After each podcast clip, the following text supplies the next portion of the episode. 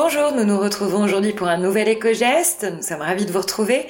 Aujourd'hui, nous allons parler de nos épluchures et de comment mieux recycler, ou en tout cas optimiser le recyclage de nos déchets d'origine végétale. On va vous partager quelques astuces pour les réduire ou les recycler.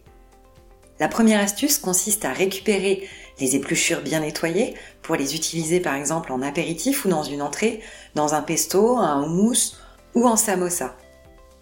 On peut également les utiliser dans un bouillon. Les épluchures et les fans de légumes seront excellentes pour apporter du goût et du raffinement à nos plats. On peut également les transformer en chips de légumes ou de fruits après un passage au four. On vous donne un exemple avec les épluchures de pommes.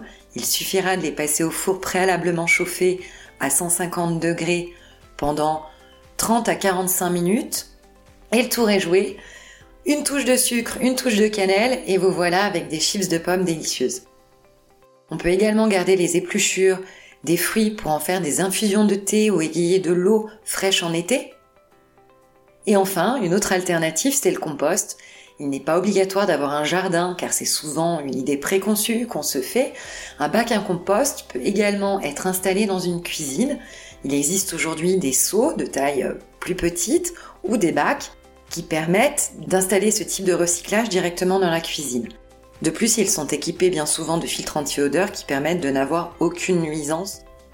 Et puis enfin, encore mieux, on peut utiliser l'aquacompo directement placé dans nos pots de fleurs, un aquacompo pour nourrir et arroser nos plantes, tout simplement en y mettant nos déchets d'origine végétale et le tour est joué, plus besoin d'arroser les plantes, ça va se faire tout seul.